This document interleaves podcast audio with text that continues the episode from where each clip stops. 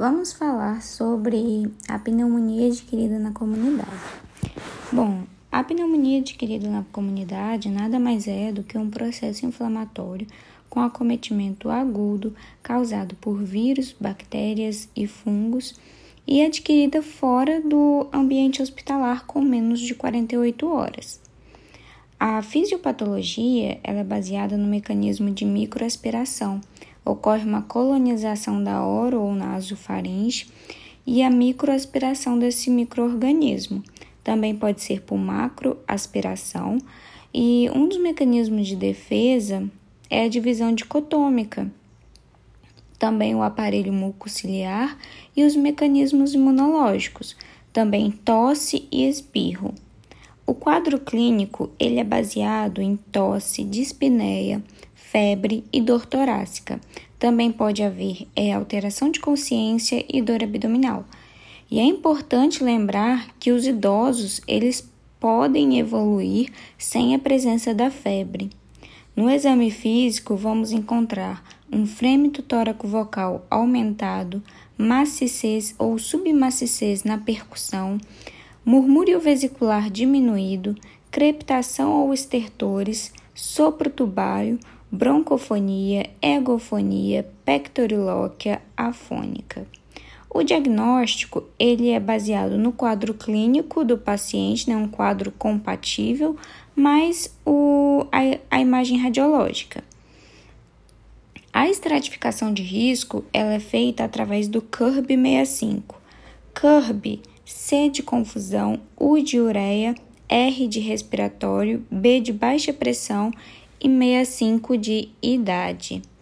Os critérios para internação variam entre confusão mental de início recente, pressão sistólica menor que 90 mm de mercúrio após a reposição volêmica agressiva, uma frequência respiratória maior que 30 por minuto, ureia maior que 40 mg por decilitro, envolvimento multilobar, relação da PaO2 da FiO2 menor que 250, leucócitos menor que 4.000, plaquetas menor que 100.000, hipotermia com temperatura menor de 36 graus. Os exames complementares, é, vamos ter a radiografia de tórax, o hemograma, a ureia, a creatinina, o sódio, o potássio e a glicemia. A PAC grave, nós podemos também, é muito importante, é fazer a hemocultura, o exame de escarro e o antígeno urinário. Para a prevenção, nós temos né, a, o tabagismo como um fator é, de risco, né? Então, para a prevenção, tabagismo, etilismo, status nutricional, é, contato com a criança, má higiene oral e vacinação. A conduta, primeiro, o paciente chegou, ganha move, monitorização, oxigênio e acesso venoso reposição volêmica em caso de hipotensão, os exames laboratoriais e mais a gasometria. No tratamento, nós temos na enfermaria, podemos apostar no macrolídeo mais um beta-lactâmico ou uma quinolona, e na UTI, o beta-lactâmico mais macrolídeo ou quinolona. E para pseudomonas, o, o beta-lactâmico mais a quinolona. É, lembrar que ao passo que aumenta a gravidade, deve-se pensar nos germes atípicos.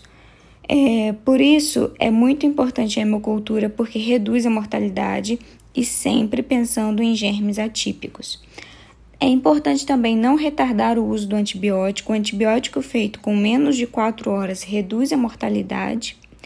A pneumonia grave deve-se pensar sempre em pneumococo legionela que são as mais comuns, e mudar o tratamento em caso de piora com 48 horas e não melhora em 3 dias. Revisando o tratamento né, dos antibióticos indicados, macrolídeo ou amoxicilina, em casos especiais que usamos a quinolona respiratória. É, ATC ela é indicado em casos de doença pulmonar complicada.